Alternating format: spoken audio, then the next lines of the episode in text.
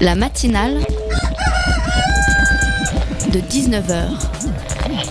Et bah, c'est une émission qui parle de société, politique, euh, Culture alternative. On va aussi parler de sport, euh, de gens dans la rue. et l'actualité en règle générale. On va peut-être parler des corbeilles à linge pas en osier d'Auvergne. voilà, il y aura, il y aura des invités. Des sociologues, des invités chercheurs. Les invités ne diront que des choses intelligentes. Ça va peut-être s'étriper un peu de temps en temps, mais La matinale de 19h, du lundi au jeudi jusqu'à 20h sur Radio Campus Paris. Le bac, c'est comme la tour Eiffel. Ça ne sert à rien, mais c'est impossible à démonter. Ces mots, ce sont ceux de Xavier Darcos, ancien ministre de l'Éducation nationale. L'éducation nationale, énorme paquebot qui pour beaucoup ressemble au Titanic, un bateau donc impossible à diriger et qui va droit dans l'iceberg. C'est pourtant un gros coup de barre que vient de donner le gouvernement Macron puisque Jean-Michel Blanquet, ministre de l'Éducation nationale, a annoncé une réforme du baccalauréat. Concrètement, il a confirmé ce qui se murmurait en coulisses depuis un bout de temps. En gros, plus de contrôle, enfin plus plutôt de contrôle continu durant l'année. Quatre épreuves finales en terminale, dont un grand oral et la fin des séries littéraires, économiques, sociales, scientifiques au bac général. Objectif affiché, plus d'égalité, indique le ministre, et il ajoute subtilement plus d'excellence aussi. Car oui, exit maintenant l'égalité devant le diplôme. Avec l'évaluation en continu, il y aura désormais clairement des différences en fonction des écoles. Alors que quand monsieur Blanquet nous dit que c'est une réforme de grande ampleur, on a un peu du mal à le croire. Ceci n'est pas une révolution, monsieur Blanquet. Votre réforme, c'est prendre les inégalités existantes et les transformer en loi. C'est pourquoi, dans votre bulletin, monsieur Blanquet, à la case diminution des inégalités dans l'école, je vous, je vous mets un zéro pointé. La matinale de 19h, le magazine de Radio Campus Paris.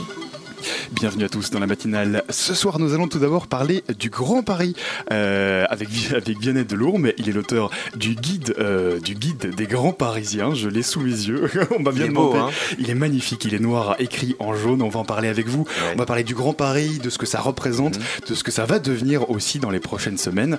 Euh, voilà, on Alors en ça parle c'est un avec vous mystère, mais on va essayer de, de- désépaissir. Absolument. Et puis en deuxième partie d'émission, rien à voir, on changera de sujet puisqu'on va parler de l'assaut Parcours, une association qui tente d'ouvrir aux filles la pratique du parcours en organisant notamment des samedis, découvertes sur Paris. On en parlera avec Charlotte de Couvelier. Elle est la présidente de l'association Traceuse de France. J'aime bien euh, marcher, notamment rejoindre les aéroports à pied pour, euh, pour tester la possibilité de la chose. Une fois, j'avais voulu aller à, Roissy à pied, je me suis retrouvé à traverser le, le parc de la Courneuve. On voyait tout Paris au loin et j'étais le seul euh, promeneur de cet endroit, je crois, quasiment grand comme le bois de Boulogne. Le lieu symbolique du, Grand Paris, ce serait un endroit où les Parisiens ne vont pas ou de façon purement accidentelle et qui pourtant euh, a une sorte de vitalité propre et profondément étrangère à Paris. Je pense par exemple au croisement euh, des quatre routes, là où il y a le métro euh, du 8 mai 45 à la Courneuve. Il y a toujours beaucoup de monde, des populations typiquement banlieusardes. C'est extrêmement proche de Paris. Le Grand Paris m'intéresse dans la mesure où il va aller chercher, ces populations et les relier à, d'autres territoires. Il y a quelque chose là d'assez emblématique parce que première fois qu'on y, on, on y arrive, on se dit tiens, il se passe quelque chose ici. Ça fait dix ans que j'habite Paris, je n'étais jamais allé, euh, je n'étais jamais allé à cet endroit. Ben oui, qui, a- qui, ne, ne- qui depuis un bout de temps reste, euh, a déjà été voir ce qui se passait au-delà du périph'. C'était Aurélien Bélanger, euh, juste à l'instant, écrivain qui parlait du Grand Paris.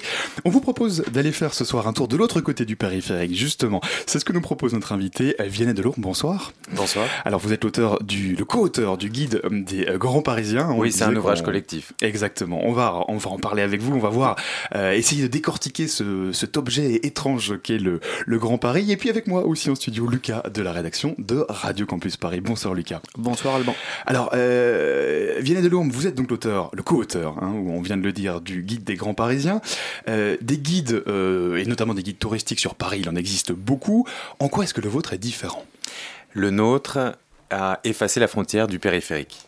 Donc le Grand Paris, c'est la périphérie, enfin c'est l'outre périphérique, mais c'est aussi l'intramuros. On a décidé de rassembler, nous c'est c'est un groupe de journalistes qui ont créé Enlarge sur Paris il y a 5 ans. Je vous fais juste la petite histoire très très rapidement, mais grosso modo, des journalistes qui travaillent pour des médias nationaux, RFI, euh, euh, Direct Matin, Arte, etc., qui se mettent à faire des enfants et qui donc ne peuvent plus rester vivre à Paris parce que ma foi, c'est trop cher. un peu cher. Et Voilà. voilà. la découverte de la banlieue. Et à partir partir de l'autre côté du périph. De l'autre côté du périph. Et à partir de ce drame absolument euh, euh, féroce, euh, ça a été la, la découverte qu'en réalité, les médias nationaux étaient des médias parisiens. On le savait, mais on l'a vraiment vécu. Et que donc, pour savoir quoi faire, à Bagneux, à Malakoff, à Montreuil, il était souvent assez fastidieux euh, de chercher. Il fallait regarder euh, les médias municipaux, il fallait regarder euh, l'affichage dans la rue, mais lire la presse nationale, bah, c'était pas la peine. Et donc, à partir de là, on a décidé de créer un site qui s'appelait Enlarge sur Paris, avec un jeu de mots d'une subtilité qui vous aura pas échappé. Voilà. subtil, subtil, subtil, très fin, délicat. Et, euh, et, à partir de là, on a partagé sur euh, notre site, qui était un blog, mais qui est devenu un vrai site de presse hein, avec numéro de commission paritaire. On est quand même très fiers. Le ministère de la Culture nous a dit qu'on bossait bien. Et donc, on a commencé à partager nos coups de cœur, nos découvertes et aussi à essayer de parler différemment de la banlieue. Et puis au même moment, et c'est je pense que c'est au moment où Aurélien Bélanger aussi a commencé à bosser sur son roman Le Grand Paris, qui était le premier roman à faire du Grand Paris un sujet. Euh, bref, à ce moment-là, on a découvert qu'il y avait un projet politique de transport et de transformation fondamentale de Paris et de Paris en grand, enfin de Paris de la banlieue et des banlieues, qui s'appelait le Grand Paris, que Sarkozy a lancé il y a dix ans en reprenant euh, euh, des hypothèses, des thèses de plusieurs architectes, urbanistes qui traînaient sur les, sur les étagères depuis 20 ou 30 ans, depuis qu'on, en gros, que la banlieue marchait pas. Et pour plein de raisons, transport, logement et tout et tout. Donc, et donc, euh, on a vu qu'il y avait ce sujet qui était le Grand Paris qui arrivait. On s'est dit, mais c'est incroyable, ça va changer nos vies, ça va changer la ville qu'on aime, qui est Paris, et euh, ça va la changer d'une manière.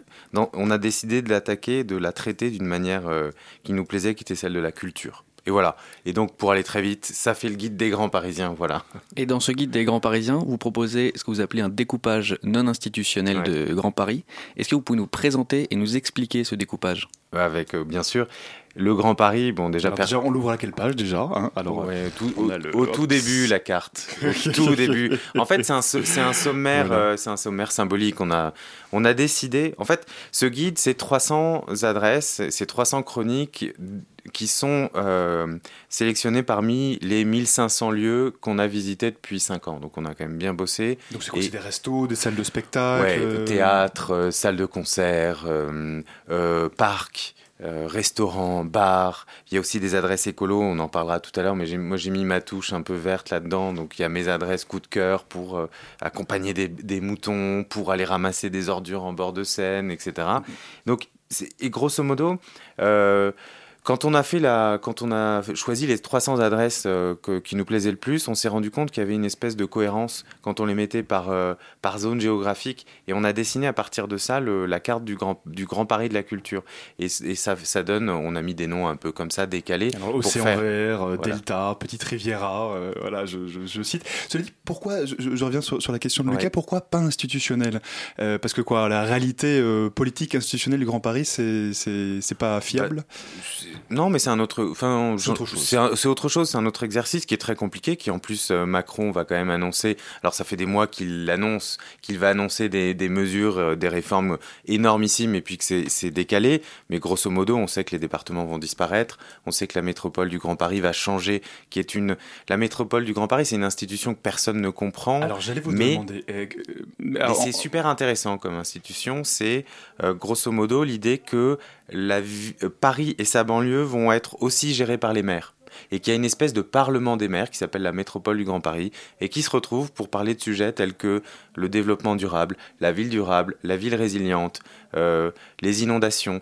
Si Vélib, on sait que Vélib est un petit accident industriel aujourd'hui. pas du tout ce dont vous voulez Ah, voilà. euh, parler. Voilà. Mais néanmoins, Bon, on va pas rentrer dans les détails, mais néanmoins, Autre sujet. la mé- autre sujet, même si c'est beaucoup plus complexe que ce à quoi ça ressemble. Mais pourquoi est-ce que je parle de Vélib? C'est parce que la métropole du Grand Paris a décidé de financer l'installation des stations de Vélib en banlieue. Donc voilà ce que cette assemblée de maires fait. Elle, euh, elle essaye de traiter par des petites touches du quotidien ou, de, ou par des grands projets tels que la ville résiliente, l'avenir d'une métropole avec l'intra et l'extramuros. Alors, on, on va donc ça c'est Ouais. pour la réalité institutionnelle. Euh, ju- juste encore une une précision pour qu'on pour qu'on soit bien clair là-dessus. Quand on parle, quand vous parlez du Grand Paris, euh, ça englobe quoi exactement? Ça englobe. Alors, les urbanistes ont un terme qui est moche, mais on va quand même l'utiliser c'est la ville dense. Et donc, euh, grosso... vous êtes urbaniste? Non. je vous vois, je vous vois réagir. ok.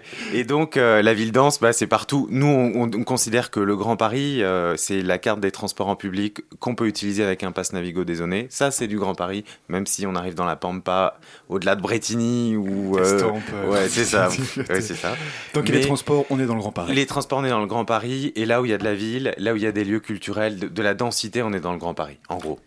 L'une des nouveautés de ce Grand Paris, de cette nouvelle ville en quelque sorte, c'est que le centre de gravité se déplace, euh, selon vous, de l'île de la Cité au quartier de la Fabrique, qui en fait regroupe une partie du nord de Paris et une grande partie de la Seine-Saint-Denis. Ouais. Qu'est-ce que ce quartier de la Fabrique a de particulier?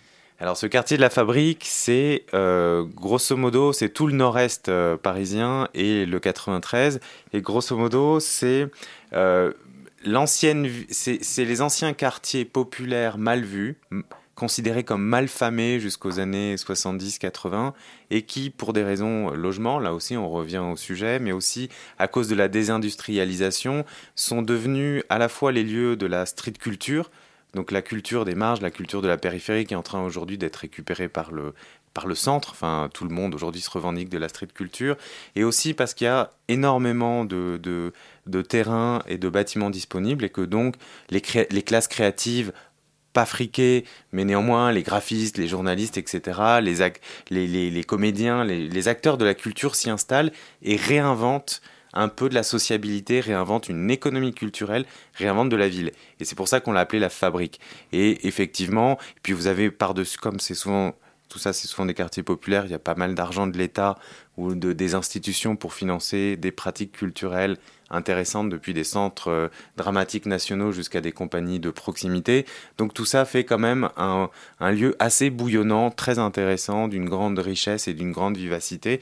Voilà, donc effectivement, le Grand Paris se nourrit aussi de la fabrique, pas que, mais, mais voilà. Et puis ce qui nous intéresse vachement, et c'est ce que dit Médine dans, euh, dans son clip, puisque ça a été le premier à parler du Grand Paris en dehors des, du président de la République, dans son fameux clip de l'année dernière. Qui on, était... on, va venir, On va y à l'histoire de ce Grand Paris parce qu'il y a aussi pas mal de choses à dire. euh, mais C'est parce que Médine est havrais. euh, et qu'elle- elle- Merde Et initialement, le Grand Paris, initialement, le Grand Oui. Paris, justement, était supposé aller C'est jusqu'au. Havre, quand euh, le Sarkozy l'a proposé en est parti. 2007-2008. Et en fait, Bien euh, vu. moi, j'aimerais savoir si ce Grand Paris que vous, vous, vous, vous défendez, qui remet le local euh, et l'échelle euh, l'échelle locale euh, en- au premier plan, est-ce qu'elle est compatible avec le projet initial de Grand Paris, qui était celui de faire de Paris une ville-monde et de s'inscrire dans, dans la mondialisation? C'est une, ouais, super question, j'ai pas la réponse, mais c'est vrai que Sarkozy au début veut Vous avez 5 minutes, c'est parti. Thèse, antithèse. Non, mais Sarkozy veut faire une ville-monde euh, pour pouvoir euh, rentrer dans la bagarre mondiale avec euh, Tokyo. euh, Ça démarre avec Sarkozy, le Grand Paris. ça, oui, c'est Sarkozy qui en parle. Sarkozy en parle, convoque euh, un concours d'architectes. On est en 2007-2008. On est en 2007-2008. Il convoque un concours d'architectes et il dit voilà, vous allez nous dessiner le Grand Paris avec et ça fait euh, ça fait euh, l'atelier international du Grand Paris. Des architectes dessinent des tours magnifiques qui vont révolutionner la ville. Donc c'est Haussmann euh, numéro 2, mais sauf qu'il est collectif. En fait, il se passe rien. Mais dans le même temps, il y a un deuxième il y a un deuxième projet qui sort de qui sort des placards, qui lui est très important et qui lui va se réaliser qui est le Grand Paris Express, le métro du Grand Paris. Il, y a un bouquin euh, d'un spécialiste euh, est, est sorti il y a trois semaines, un mois, et raconte les secrets de ce, de ce projet de métro. C'est absolument passionnant. En gros, la RATP euh, se demandait comment euh, réinventer son métier au tournant des années 2000. Et euh, parce que faire des tramways c'est bien, mais c'est quand même ça C'est pas très sexy, C'est le pas hyper tramway. sexy. Non, mais ça va, quoi. Une fois que vous en avez fait 5, c'est bon.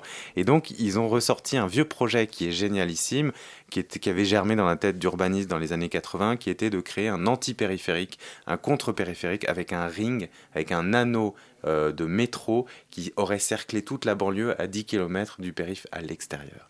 Et c'est et, en fait, euh, la RATP reprend le projet dans les années 2000, réussit à, à, le, à, convaincre les élus euh, de banlieue que c'est le projet qui allait changer leur, leur vie, et c'est la base du Grand Paris Express, de la ligne 15. Si vous regardez le plan de métro du Grand Paris Express, dont on a beaucoup parlé, on a raconté que leur, leur budget avait dérapé et tout et tout, la ligne 15 va changer la vie. En 2025, on ne reconnaîtra pas Paris. Parce qu'on en est quand même loin de. Alors, on parle de, projets futuristes, euh, on parle d'une idée d'une mondialisation heureuse, de quelque chose de totalement neuf.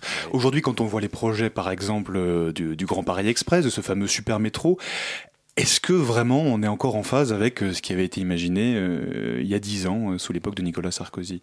Bah, le, Grand Paris Express, et là je vais répondre à votre question, Lucas, le Grand Paris Express va relier des villes de banlieue qui aujourd'hui ne se regardent pas. Euh, par exemple, on pourrait aller du pont de Sèvres à Malakoff en, en 10 minutes.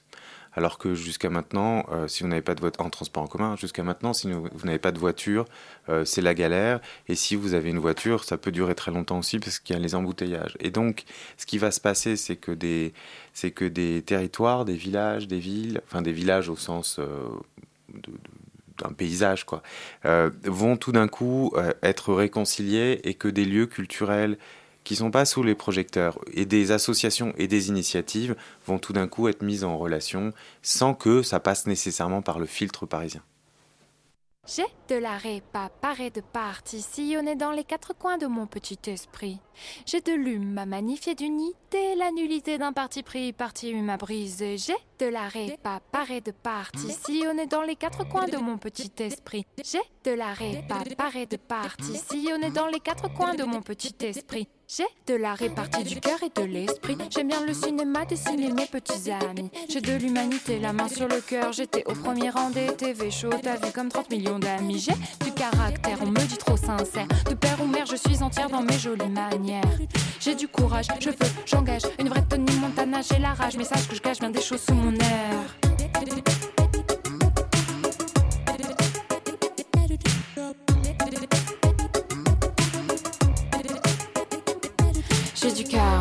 De sphincter, trop tête à terre, trop bête à bref, trop belle à faire, trop bonne à terre.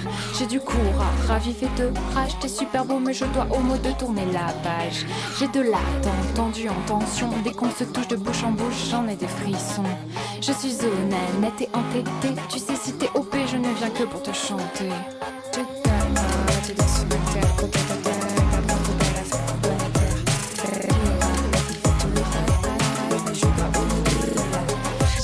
De sphincter, trop tête à terre. de la répa, paré de partie, sillonné dans les quatre coins de mon petit esprit. J'ai de l'hume à magnifier d'unité, la nullité d'un parti pris, parti à briser. J'ai de la répartie, ce gros con est parti, me laissant là avec ma peine et mon petit esprit. Petit esprit qui l'a dit, comme excès de folie, me colle à la popo, si que ces quelques mots me causent quelques soucis. Mais j'ai du courage, ravivé de rage, j'aimerais tant te dire à toi que j'ai tourné la page. En attendant, j'ai un peu vrillé, grillé, la nullité d'un parti pris, parti à briser. J'ai du cœur à rater de sphincter, trop tête à terre, trop bête à bref, trop belle à faire, trop bonne à terre. J'ai du cours à raviver de rage, t'es super beau, mais je dois au mot de tourner la page. J'ai de l'attente, tendu en tension, dès qu'on se touche de bouche en bouche, j'en ai des frissons. Je suis honnête, nette et entêtée, tu sais si t'es OP, je ne viens que pour te chanter.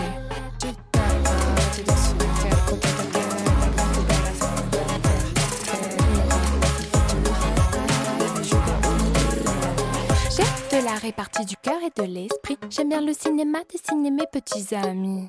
Petits amis qui donnent le tournis. Je me dis qu'importe le garçon pourvu qu'il y ait l'ivresse. Sans lui sans cesse, avec toi peut-être, avec un autre c'est pareil. Laisse-moi dormir sur tes deux oreillers. Dis en toute honnêteté, si t'es OP, je ne viens que pour te chanter.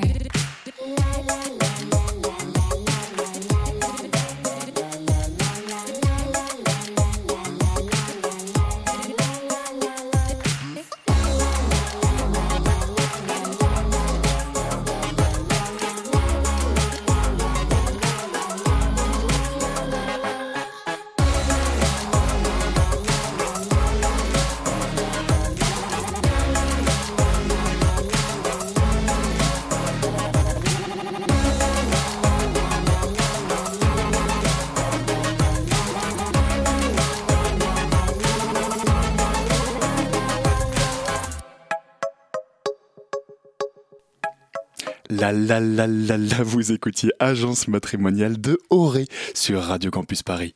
La matinale de 19h du lundi au jeudi jusqu'à 20h sur Radio Campus Paris. Vous écoutez la matinale de, sur Radio Campus Paris. On est toujours avec Vianney Delourme, l'un des co-auteurs du guide des grands parisiens. On parle avec lui fatalement du Grand Paris. Et puis durant la pause, il y avait un petit peu euh, une discussion, un, un débat entre, euh, entre nous trois, entre Lucas, euh, entre Vianney Delourme et, et, moi sur cette idée de Grand Paris. Alors est-ce que quel est l'objectif finalement? Est-ce que c'est un objectif culturel, économique?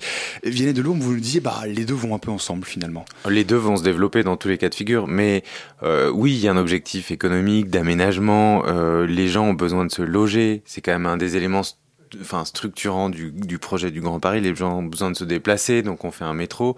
Mais nous, ce qui nous a absolument passionnés, journalistes d'Enlargeur Paris, c'est de, découvrir à quel point l'offre culturelle, le tissu culturel, le dynamisme culturel des deux côtés du périphérique était euh, riche et que l'extramuros n'avait rien à envier à Paris, à l'intramuros, à la fois sur le plan de la statistique, donc du nombre de cinémas, du nombre de, salles de concert, du nombre d'acteurs euh, culturels, et, et, non plus sur le plan de la qualité. Vous avez, euh, euh, alors évidemment, Paris gagne sur le, sur le plan de la, de la réputation, sur le plan des marques. Euh, Playel, c'est Playel, euh, l'Olympia, c'est l'Olympia, mais euh, en banlieue, vous avez énormément de grandes infrastructures, de grandes salles dans lesquelles il y a des programmateurs de génie qui organisent des tournées, des concerts, enfin voilà. Donc euh, ça, ça nous a frappé et on s'est dit qu'en réalité, le Grand Paris existait déjà par la culture, déjà par la circulation des artistes, par la circulation, la possibilité de découvrir euh, euh, de l'art partout. D'ailleurs, les galeristes ne s'en sont pas, pour prendre un exemple, ne se sont pas trompés puisque Tadeusz Ropak, le fameux galeriste allemand, a pas quitté le Marais, mais il, en est, il a gardé sa galerie du Marais, mais il en est sorti pour s'installer à Pantin, où il a récupéré une ancienne usine de fabrication de, je crois, vélo, euh, Solex, un truc comme ça. Et là, il a euh, évidemment des recréé, structures. Il a recréé encore autre chose. Ouais, il a des structures, une usine, 5 mètres de plafond, il peut mettre ses grands formats. Et des exemples comme ça, il y en a quand même des pelletés. Et puis ça fait 50 ans que l'État, que la société civile investissent dans la culture en banlieue. Ça finit par faire euh, des résultats formidables quand même. Alors, la culture est une des grandes forces du Grand Paris. Il y en a une autre qu'on, qui ressort directement de la lecture de votre livre. C'est, euh, les paysages, les parcs que vous présentez, les panoramas et, et également les activités agricoles. En quoi tous ces espaces sont un point primordial de la vie des grands Parisiens? Alors, un, un, des avantages quand même de, dans, le fait de vivre extramuros, c'est l'espace, c'est le fait de pouvoir respirer, pas partout. Ce qui est mais... votre cas d'ailleurs. Hein? Je, je, je, je, vous ai, on n'a même pas demandé. ah non, alors moi je suis, sur votre moi je suis le mais... Parisien de la rédaction, parce que dans Grand Paris il y a Paris quand même, et, euh, et je suis on le et je suis le quota de Parisien. Mais euh, mais effectivement, sinon euh, les journalistes euh, sont euh, de Gagny dans le 93, de Malakoff dans le 92 on a du 91 Bretigny, enfin bref, Il on, on, coche les cases. Et du mais, coup, on y trouve plus d'espace. Euh, mais on y trouve souvent plus d'espace et euh, c'est vrai qu'il y a une des adresses euh, de nos adresses les plus euh, les, les, favorites, c'est le parc Georges Valbon où j'étais dimanche dernier d'ailleurs, parce que j'habite pas loin de la gare du Nord et en RER vous y êtes en 17 minutes 450 hectares de verdure. C'est absolument incroyable. C'est plus grand. classe euh, Central Park. Central Park. Alors ça, c'est un peu le. Oui, c'est ah, ça. Tiens, dans Bien ta joué. gueule, Ouais. ouais. Et, euh, et c'est un parc marrant parce qu'il a été construit avec les détritus, les déchets de, des halles, ce qu'on ne sait pas tellement quand euh, le, le, marché des Halles a été excavé, qu'on a viré donc la terre pour construire la gare RER, euh, les, les, déchets de chantier ont été balancés en banlieue comme d'habitude et le président du conseil général de l'époque a dit bah tiens on va en faire un parc au lieu de parce que de toute façon c'était de la terre de merde donc il était impossible de construire là-dessus. Ça fait 500 hectares quasiment de d'espace vert. Et il se trouve que j'ai des copains qui vivent là-bas qui ont monté une bergerie et euh, et donc ils ont un troupeau de moutons qui sert à l'entretien du parc. Euh, on fait, ils font souvent des transhumances à travers les rues du 93. Ils vont à Saint-Denis et, euh, et j'y vais souvent pour me balader avec eux. C'est assez sympa. Les animaux rendent les gens euh, gentils, donc donc enfin bref. Donc oui, des paysages c'est super important. Il y a un an, on avait fait avec deux associations d'étudiants à travers Paris et le voyage métropolitain, qui sont des, des associations qui organisent des balades pour re redécouvrir la ville. On avait organisé un sentier du Grand Paris. On a marché pendant deux jours non-stop, 48 heures, 120 km, on a fait marcher 700 personnes. Et l'idée c'était de relier les, points hauts du Grand Paris, donc euh, euh, le Mont Valérien, euh, l'Observatoire de Meudon, le, la butte d'Orgemont. Et à chaque fois, c'est pour répondre à votre interrogation sur les paysages, à chaque fois, les gens qui étaient là, qui étaient des banlieusards ou des Parisiens, se disaient, mais j'ai jamais vu la ville comme ça. En fait, j'avais jamais vu ce point de vue. C'était les anciens, les anti-Montmartre, quoi. Des points de vue, des paysages incroyables. Et on s'est dit qu'en organisant ça, on participait aussi à la création d'un imaginaire collectif, quand même. Alors, Vianney, de Lourmes, je reviens euh, à votre guide, le guide des grands parisiens, dont vous êtes le, co-auteur, et puis c'est pour ça que vous êtes euh, là aussi.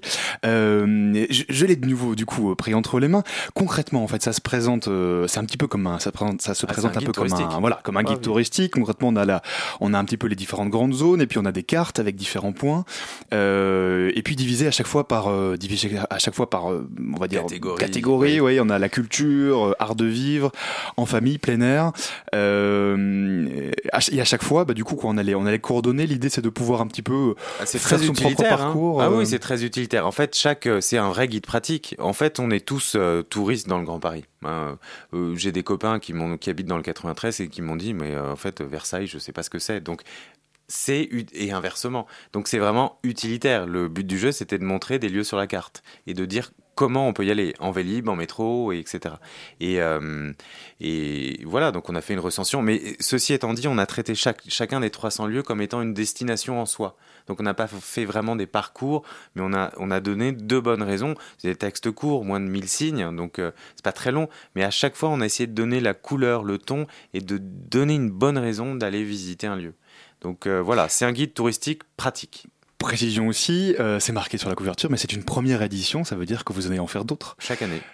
Vous allez à chaque fois actualiser. Oui, on va actualiser, on a des envies de on a, on a envie de rajouter, euh, on n'a pas pu tout faire dans cette première édition menée avec les magasins généraux. On, avait envie d'apporter de, des, des balades, pardon, des parcours, parce qu'on en écrit beaucoup, on organise beaucoup de balades à travers la ville et la banlieue et, la campagne, euh, qui est derrière la banlieue.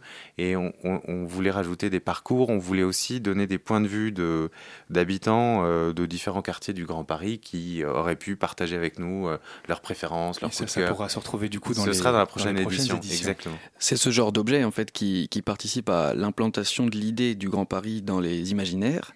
Est-ce que vous êtes conscient de cette dimension et est-ce que pour vous c'est important de le défendre le Grand Paris? Ah on est super conscient d'avoir fait le premier guide culturel du Grand Paris et d'ailleurs on l'a appelé des Grands Parisiens pour nous différencier un peu du projet politique et institutionnel. Mais oui, on a vraiment conscience que euh, on, participe de la création d'un imaginaire et d'une histoire et d'un récit euh, du Grand Paris. C'est fondamental. Ça n'est pas qu'une question d'élus, ce n'est pas qu'une question d'experts en transport, c'est aussi une question d'habitants. Et donc, euh, On parlait de génération post-périph d'ailleurs à propos des habitants. Oui, bah ceux qui vont, ceux qui ont 5 ans aujourd'hui, et qui vont donc grandir avec un métro de la ligne 15, 16, 17, 18, des métros automatiques qui vont sillonner la banlieue et Paris, euh, n'auront aucune idée de ce qu'a pu représenter le périph' pour nous. C'est clair. Et qu'est-ce qu'on répond aux quelques mauvaises langues qui disent que la mise en valeur des lieux culturels, notamment des, des friches, euh, entraîne une, euh, ce qu'on va appeler une, gentrification, une hausse des loyers? Alors, ça n'a absolument rien à voir. Certes, parce que la hausse des loyers est là. Donc, euh, la, friche est éventuellement un symptôme de gentrification, mais c'est pas c'est pas une cause de gentrification. C'est euh, c'est euh, c'est plutôt la conséquence, c'est le symptôme éventuellement. Mais ce qui serait intéressant de faire, ou alors bien sûr, il y a la gentrification. Bien sûr, la banlieue, en fait, va être là, ce qu'on appelle la banlieue où les, quartiers populaires vont être repoussés plus loin, c'est évident, dans, dans plein d'endroits. Euh, il va y avoir des phénomènes d'éviction sociale. Il y a des phénomènes d'éviction euh, sociale, mais surtout, euh, enfin, ce qui serait intéressant, ce serait d'aller faire une, étude du coût de la bière dans les différentes friches. Et là, ça non, mais c'est vrai, il y, en a où elle coûte 2 balles et d'autres où elle coûte 7,50 euros. Et là, vous aurez la réponse à votre question. Il y a des friches qui sont pas pour tout le monde et il y a des friches qui sont pour tout le monde. Votre livre s'appelle le, guide. Enfin, alors le guide, on enlève le le, c'est le guide. Enfin, guide des grands Parisiens. voilà, première donc, euh, dont vous êtes le co-auteur, Vianney de Lourmes. On mettra bien sûr toutes les informations sur le podcast de l'émission. Et puis, euh, n'oublions pas que Radio Campus Paris peut s'écouter dans le Grand Paris. Ça, c'est déjà aujourd'hui une réalité. Merci encore d'être venu nous parler ce soir.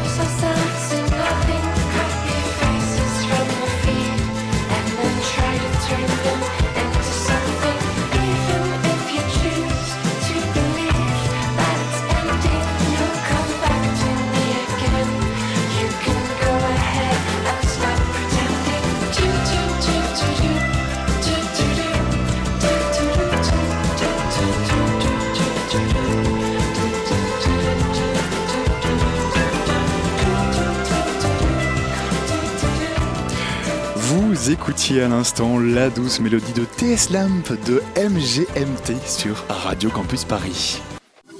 La matinale de 19h Martin vient d'entrer dans le studio. Bonsoir Martin. Salut. Alors toi tu es journaliste, on te connaît bien. Tu euh, tu, tu, as travaillé, on t'a longtemps entendu euh, à l'antenne de Radio Campus Paris. Tu travailles aujourd'hui comme journaliste, comme journaliste pour Radio Parleur et tu as suivi une grève un peu particulière, la grève des euh, Holiday Inn. J'espère que je prononce bien. quelque chose quand même d'assez énorme. 111 jours de, de grève, c'est extrêmement important. Comment est-ce que ça a démarré cette histoire? Alors d'abord ouais, ça a commencé le 19 octobre 2017. Une gouvernante de l'Holiday Inn de Clichy Hein, donc c'est un hôtel à Clichy dans le 92. Elle est gouvernante depuis 11 ans et d'un coup elle est contrainte par Emera, qui est son employeur, en fait le sous-traitant pour tout ce qui est nettoyage, plonge, vous savez, faire la vaisselle et tout, du groupe Hôtel Intercontinental. C'est un groupe géant multinational qui possède plus de 5000 hôtels à travers le monde. Et donc elle travaille là-bas et d'un coup on lui dit d'aller travailler dans un autre établissement de la chaîne à la Défense, soit à plus d'une heure de chez elle en transport. Décision légale permise par euh, une clause de mobilité présente dans tous les contrats de travail des salariés de cet hôtel. Et en fait c'est un peu la goutte d'eau qui fait déborder À Clichy, les salariés, par exemple, ont changé 5 fois de patron en 11 ans, ah au fil des changements de sous-traitants, en fait, qui reprennent le contrat à chaque fois. Alors, il faut tout recommencer à chaque fois pour obtenir des droits de base, par exemple, je sais pas, deux jours de repos consécutifs ou des tickets repas. Alors, le pire, c'est même l'ambiance qui est insupportable, car il y a une énorme pression de chaque sous-traitant qui veut faire des économies, parce que il veut gagner de l'argent. Et ça donne des choses comme ce que décrit Mirabel. Elle est gouvernante au Holiday Inn Clichy, elle, depuis 11 ans, et c'est aussi la déléguée du personnel. Nous avons notre responsable de site qui, euh, selon ta morphologie, est, est, attribué un nom. Selon ton comportement, est attribué un nom. Un surnom Un surnom, un surnom, un sobriquet. Si tu as du poids, si tu as un surpoids, il t'appelle hippopotame. Si tu es grande, elle t'appelle girafe. Si tu es nonchalant, elle t'appelle tordu, la tordue. Il y avait toujours des noms. Moi, j'étais la râleuse parce que je revendiquais tout le temps. Donc, euh, Alors du coup, après trois mois de grève, euh, Emera, leur employeur, a finalement négocié, euh, contraint et forcé. Qu'est-ce que les salariés ont obtenu finalement? Bah, du respect déjà, ce qui a l'air pas mal, et ils ont obtenu aussi gain de cause sur quasiment toutes leurs revendications. Alors vous allez voir qu'on parle pas de privilèges, hein, ils ont obtenu la fin des mutations arbitraires dont on a parlé tout à l'heure, le paiement à l'heure travaillée, non plus pour chaque chambre nettoyée. L'accord prévoit aussi d'autres avancées sociales, hein, comme euh, par exemple un plancher de 30 heures de travail minimum par semaine. Avant, on pouvait faire d'un coup 15 heures, et ensuite 10 heures, et ensuite 30 heures. Donc vraiment des choses de base. À leur salaire vient s'ajouter une prime de panier pour se nourrir le midi, montant 7,14€ par jour. Mieux, les temps d'habillage et de déshabillage sont désormais comptés dans les heures de travail, c'est sympa. Côté planning, ils et elles bénéficient maintenant de deux jours de repos consécutifs, c'était pas le cas avant. Il aura donc fallu trois mois quand même de lutte acharnée, notamment menée par 12 employés, pour obtenir des droits que possèdent déjà 90% des travailleurs français. Oui, ça paraît normal, mais en fait, ça ne l'est pas. Euh, Au-delà euh, de, de cette grève de 100 jours du cas des Holiday Inn, en quoi est-ce que cette victoire, elle est symbolique Eh bien, tout simplement parce que la sous-traitance, en fait, c'est devenu la norme de l'hôtellerie en France et partout dans le monde. Euh, à chaque fois, c'est la même chose. Les salariés de nettoyage, les plongeurs, les manutentionnaires sont trimballés d'un employeur à l'autre. Une situation qui ressemble en fait énormément à celle des chauffeurs Uber ou des livreurs à vélo. Tous ces gens qui travaillent sans droit pour des employeurs tout puissants. Alors, un état de fait inadmissible pour Claude Lévy. Il est- fait partie du syndicat CGT Hôtel de Prestige. Il a défendu les salariés grévistes. Dans toute l'hôtellerie, de plus en plus, euh, les entreprises euh, voilà, euh, sous-traitent euh, et donc euh, ils payent les salariés à la chambre avec des cadences impossibles à tenir.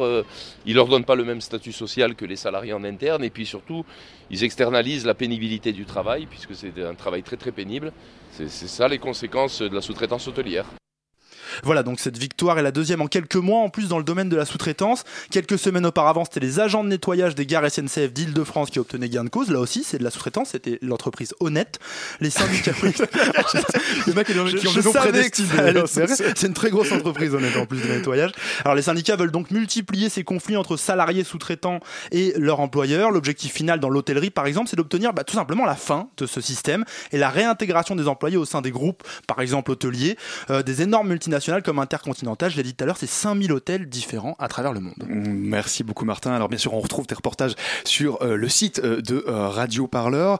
Tu voulais aussi rapidement nous parler au-delà de, de cette lutte d'une émission que vous avez enregistrée récemment à la ZAD. Oui, très vite, ouais. ça, ça se retrouve dès ce soir là sur radioparleur.net, 3 heures en direct de la ZAD. Vous savez que samedi dernier, ça fêtait la victoire contre le projet d'aéroport qui a été annulé et il y avait beaucoup beaucoup de monde et donc on été en direct de la ZAD de Notre-Dame-des-Landes pour 3 heures d'émission. C'est en podcast sur radioparleur.net. Et exactement, on rappelle que vous êtes notre partenaire. On mettra toutes les infos dans le podcast de l'émission. Merci beaucoup Martin.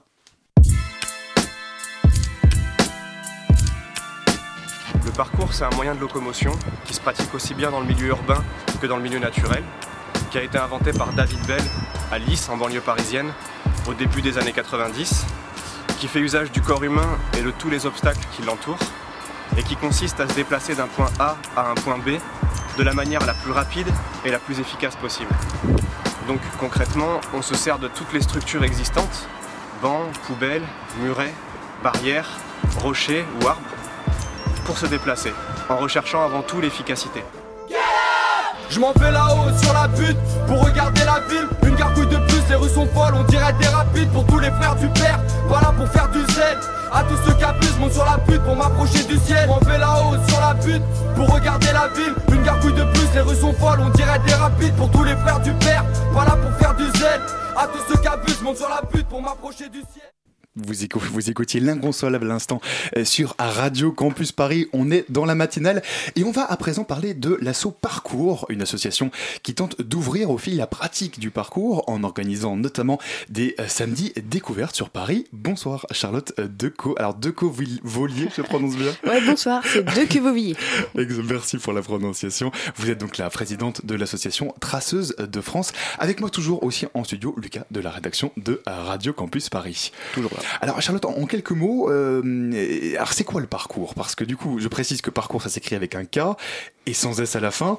Euh, je lisais en, découvrant ça euh, moi aussi cet après-midi, c'est une façon de se déplacer efficacement? On peut dé- définir ça comme ça ou pas du tout? Oui, c'est un petit peu se, se réapproprier son corps. Donc l'idée, en général, ce qu'on dit, c'est que c'est se déplacer d'un point A à un point B le plus efficacement possible.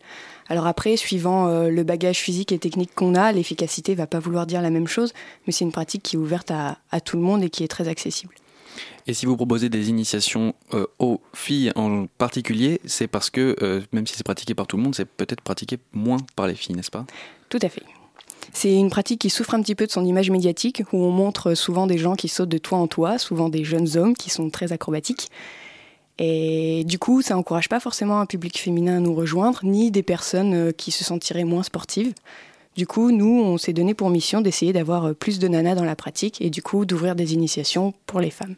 Alors c'est vrai que vous, vous avez devancé, vous avez devancé ma, ma question, mais euh, quand on voit les photos, euh, même là, vous, vous avez amené dans le studio les, le flyer de votre de vos samedis découvertes. Hein, on voit, euh, on voit parcours en haut, et puis on voit une femme qui est en train de sauter au-dessus de au-dessus d'une barrière. C'est vrai que quand on voit ces images, ces, ces photos, on peut pas s'empêcher de penser notamment, de- par exemple, au film Yamakasi de Ariel Setoun et, et Julien Serry. Est-ce que c'est aussi spectaculaire que ça le, parcours? Alors, quand on n'est pas initié, forcément, c'est spectaculaire parce qu'on voit des gens sauter au-dessus de différents obstacles qui peuvent être euh, du vide plus ou moins haut, des barrières, des rochers, euh, des arbres quand c'est dans la nature. Euh, on oublie souvent que derrière, il y a beaucoup d'entraînement, souvent il y a des années de pratique. Et du coup, oui, c'est impressionnant quand on regarde comme ça, c'est beau à regarder. Hum, Ça fait quoi Ça donne des personnes qui, euh, euh, donc un petit peu comme dans les films, quoi, hein, qui sautent au-dessus d'obstacles, qui se déplacent euh, à des endroits où on pourrait pas, enfin, qui traversent des endroits qu'a priori on pourrait pas euh, passer, euh, ou qu'on s'imaginerait, qu'on s'imaginerait pas passer. C'est très varié. Ça va vraiment dépendre de la pratique de chacun et de la façon de l'exploiter. Il y a des personnes qui vont rester beaucoup au sol, qui vont être euh, beaucoup dans des mouvements amples, où ils vont tourner autour de barrières, de murets, ils vont faire des roulades, des choses très douces. Il y a d'autres personnes qui vont sauter, qui vont chercher à faire des sauts assez performants, assez grands, et ils vont faire euh, du mono-saut, donc ils vont sauter un saut par un saut, juste en cherchant la performance du saut à un moment M. Et il y a d'autres personnes qui vont chercher à courir et, vraiment franchir cette distance. Du coup, ça dépend vraiment de la pratique et de comment on l'exploite. Pour euh, revenir à cette initiative de l'assaut parcours, euh, qu'est-ce que vous pouvez dire aux filles, aux jeunes filles notamment, qui hésitent à se lancer? Bah, qu'il faut arrêter d'hésiter et d'avoir des préjugés. Il faut, faut vraiment venir essayer. C'est c'est un monde très sympathique, qui a une belle communauté avec euh, beaucoup de, beaucoup de simplicité, beaucoup d'humour, beaucoup de, de valeurs d'entraide et de partage. Et en général, on est toujours le bienvenu. Et du coup, sur Paris, il y a beaucoup d'associations. Enfin, il y en a plusieurs. C'est forcément, il y a beaucoup de monde, donc il y a beaucoup de groupes. Euh, nous, Traceuses de France, euh, on a une association pour essayer de, de soutenir les projets. Après, on est un collectif à la base. L'association, elle vient vraiment en soutien. C'est un collectif de traceuses, donc ça représente. euh, alors, les traceuses, c'est les pratiquants de parcours. Voilà. donc, les pratiquants de parcours, c'est des traceurs ou des traceuses. Et du coup, on, on essaye de faire des événements et de se retrouver entre pratiquantes féminines au niveau national. Et des fois, on s'exporte, on va faire des événements européens parce que c'est très développé aussi à l'étranger. Ben, Justement, est-ce que au-delà de- des initiations à la pratique, est-ce qu'il peut y avoir comme premier pas euh, assister à des éventuellement des compétitions ou des représentations? Est-ce que vous avez des pas des dates forcément ou quelque chose comme ça? Ah, vous mettez le doigt sur un gros débat. Alors la pratique, elle se veut à la base non compétitive, parce que comme l'idée c'est de se déplacer efficacement par rapport à ses propres capacités, on, on a du mal à... On va pas forcément aller contre quelqu'un d'autre, puisque forcément quelqu'un qui fait 2 mètres et quelqu'un qui fait 1 mètre 20, ils vont pas pouvoir sauter à la même distance tous les deux. Sauf que. Sauf que on a eu beaucoup de, comme c'est assez spectaculaire, comme on le disait tout à l'heure, il y a du privé qui s'intéresse à la pratique. Aujourd'hui, c'est une pratique comme elle est exponentielle qui intéresse aussi des fédérations, monosport ou multisport. Il y en a qui parlent de les mettre aux Olympiques, des choses comme ça. On, on aime bien l'émulation. Il y a des personnes qui veulent faire de la compétition. Alors après, nous, on a une fédération de parcours et on n'a peut-être pas trouvé aujourd'hui un modèle compétitif qui correspondrait à, garder les valeurs de la discipline, à l'entraide, l'échange, sans forcément chercher à combattre quelqu'un d'autre, mais plutôt à atteindre un objectif commun en groupe, pourquoi pas. D'ailleurs, en, quelques mots, l'origine de ce sport, c'est- assez récent. Euh, Je lisais que, en préparant l'émission, que ça date des, des quoi, des années 90. C'est plus ou moins de- à ce moment-là que, que, que naît le parcours. Oui, les années 80-90, c'est dans ces eaux-là. Après, ça a été médiatisé en 2001 avec le film Yamakasi. Que, tout à l'heure. Euh, et, et du coup, vous avez beaucoup comme ça de, de, de, de personnes qui aujourd'hui viennent vous trouver, viennent trouver votre association et vous disent ouais, c'est génial, moi je veux faire comme dans le film. Euh, oui et non. Il y a des gens qui voient les vidéos aujourd'hui qui tournent sur YouTube, sur la toile, et c'est des choses impressionnantes et ils s'attendent, des fois surtout les jeunes, ils s'attendent à arriver dans les associations qui sont, il y en a un peu partout en France maintenant, et à pouvoir faire ça tout de suite maintenant. Sauf que après c'est le rôle des associations d'essayer d'éduquer. Sauter du troisième étage, c'est super impressionnant, c'est génial. Mais si on peut le faire qu'une fois, bah, c'est pas très utile. Et du coup, euh, Oui, si on est mort à la fin, forcément. Voilà, euh, exactement. le petit Ou une peu jambe en problématique. moins. Du coup, c'est un petit peu le rôle des, des associations d'essayer d'éduquer aussi les, les gens qui viennent à la pratique pour leur apprendre bah, les, les valeurs et les choses qu'on respecte aujourd'hui, comme euh, être fort pour être utile, qui vient de Georges Gilbert à la, à la base. Mais il y a aussi une notion de être fort, enfin être éduré. Du coup, l'idée, c'est de, de réussir à faire les choses et de durer dans le temps aussi.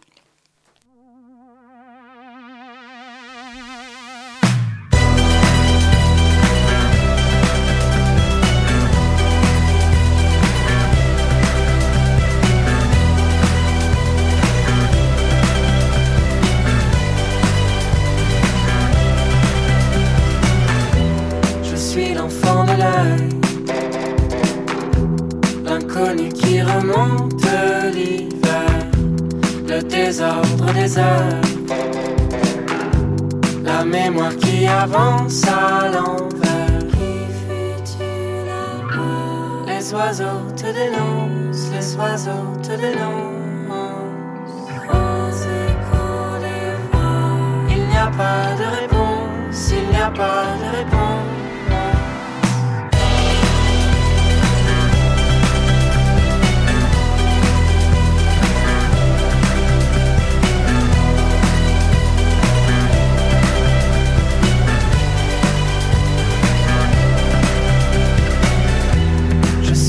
Trop loin. Les contours effacés par la nuit. Et ce mot qui revient.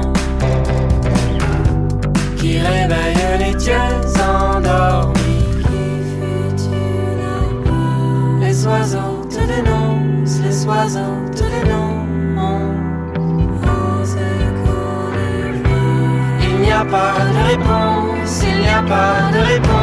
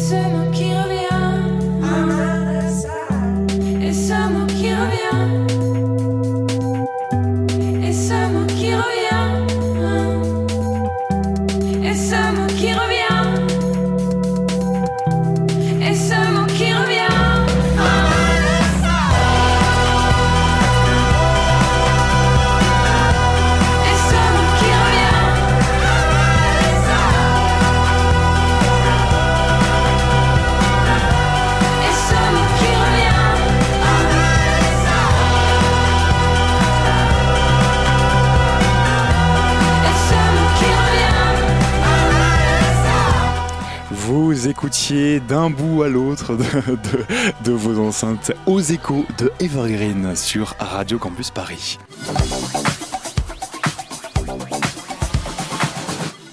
Vous écoutez, la matinale de Radio Campus Paris. On est toujours en compagnie de Charlotte euh, Dequevaux-Villiers. Elle est la présidente de l'association euh, Traceuse de France.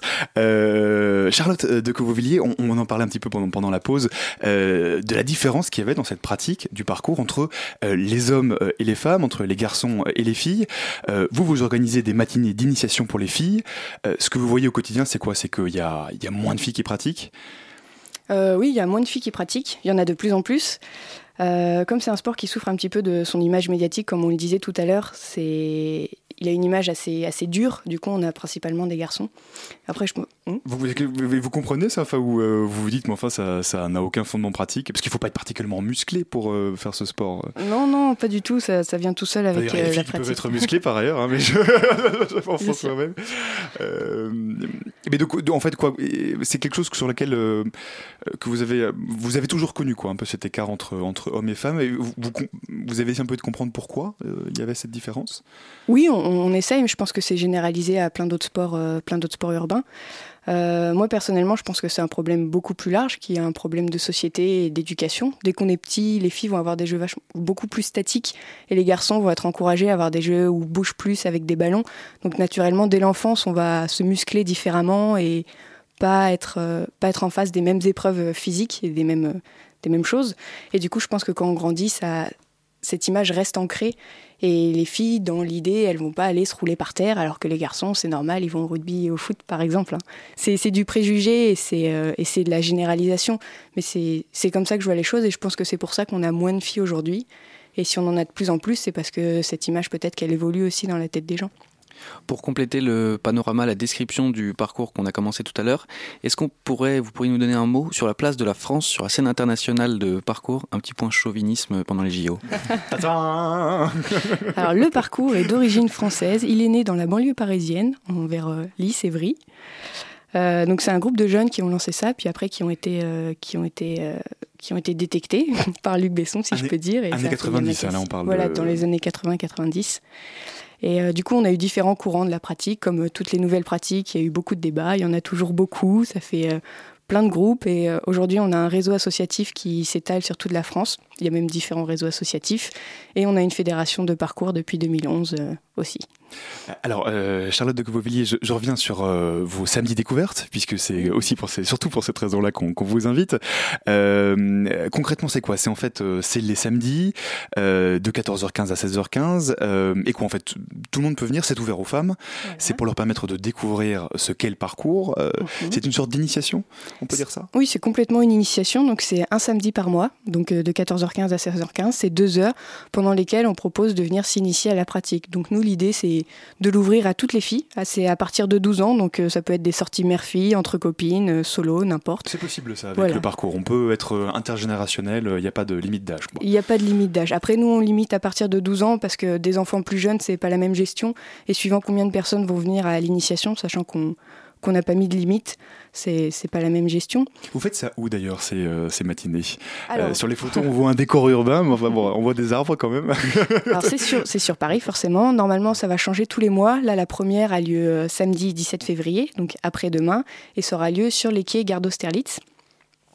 Donc pour s'inscrire, il y a un site internet qui s'appelle euh, traceusdefrance.fr. Donc c'est www.traceuse, c'est T R A C E U S E S 2 Si vous, êtes, si vous êtes en voiture, ne notez pas, mais, mais sinon Voilà. on mettra toutes les informations sur le Super. podcast de, de l'émission. Euh, les Traceuses, c'est votre, votre euh, association. Euh, euh, voilà. D'ailleurs, vous, vous pratiquez depuis combien de temps d'ailleurs le, le parcours? Moi ça fait environ 9 ans que je pratique. D'accord. Et vous avez vu vraiment une évolution dans, dans les 9 ans où vous avez pratiqué? Vous avez vu un peu ce sport changer ou pas Ah oui, oui, oui, c'est une pratique très récente, elle change, elle change tout le temps. Les, les groupes évoluent, les pensées évoluent, les débats évoluent, tout évolue très vite en fait. D'accord. Donc du coup, c'est euh, un samedi par mois. euh, c'est l'association Les Traceuses. C'est ouvert à toutes. Alors du coup, je vais pas dire tous. Voilà, c'est ouvert à toutes. Euh, et ça permet quoi en une après-midi d'avoir un petit peu des bases de ce que de ce que c'est le parcours? Oui, de découvrir le parcours. Donc on- l'idée c'est de faire découvrir un petit peu les mouvements de base, donc sauter, passer par-dessus un obstacle tranquillement, puis de discuter un petit peu de, de la discipline et, et d'où elle vient. Après c'est un événement, donc c'est un Traceuse de France, comme je vous disais tout à l'heure, c'est plutôt un collectif. Donc on utilise l'association vraiment pour aider les projets. Après ce projet-là, il est soutenu par l'association euh, Parcours Paris, avec laquelle euh, je travaille beaucoup. L'association Pink Parcours, qui est une association féminine, donc c'est la seule en France où il n'y a que des filles dedans. Et euh, par euh, peut-être certains connaissent Mademoiselle, qui est une revue Et qui a notamment en ligne. parlé effectivement de, de vos initiations. On Voilà, mettra toutes les exactement. infos sur ça. C'est donc sur le podcast d'émission. C'est donc le parcours. Euh, merci encore une fois, Charlotte, d'être venue nous en parler ce soir.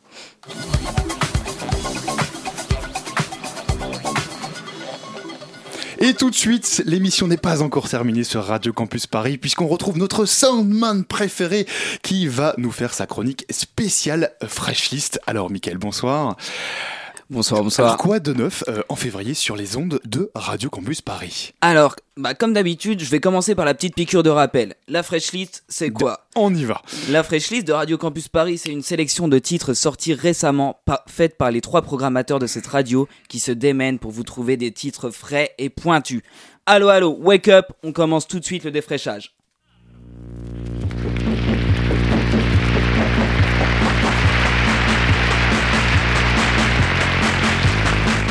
Alors ça, c'est Moscou Esta El Ado de Esplendor Geometrico. C'est vrai que j'essaie de me de- d'habituer mon oreille. C'est- particulier quand même euh, comme musique, euh, Michael, non Euh, Alors comme tu l'as entendu, c'est de l'électro bien chelou avec des bonnes influences punk rock. Un vocal ou plutôt une phrase qui vient tout faire exploser. Moscou est gelé. Qu'est-ce que qu'est-ce que t'aimes dans cette musique euh? Bah, dans, dans cette musique, ce que j'adore, c'est ce sentiment de, de, de faire saturer, de, ce sentiment de faire saturer, voire exploser plein de sons. Une influence bien hardcore et militante, ça fait plaisir. Pas le temps de souffler, on enchaîne direct avec les talons de Charlie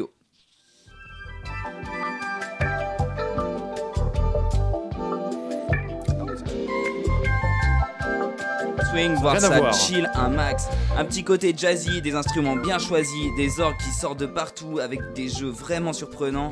Et comment on peut pas capter cette ligne de basse totalement killer? Elle vient architecturer une musique qui est totalement déstructurée. La rythmique est pas mal non plus, elle donne un petit côté cumbia. Bref, n'hésitez pas à checker. En fait, euh, effectivement, à t'entendre, ça donne encore plus envie d'aller voir l'ensemble. les talons, yes.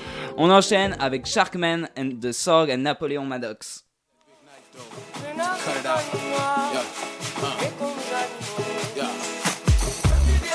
Hip-hop là, du coup. euh, Ouais, voilà, yes, hip-hop surprenant, instrument bien dansant, synthé bien placé, bien senti, un petit côté dub, une bassline qui fait boum boum dans ton cœur, Il faut. un mélange épicé mais qui au final donne quelque chose de super à écouter et réécouter.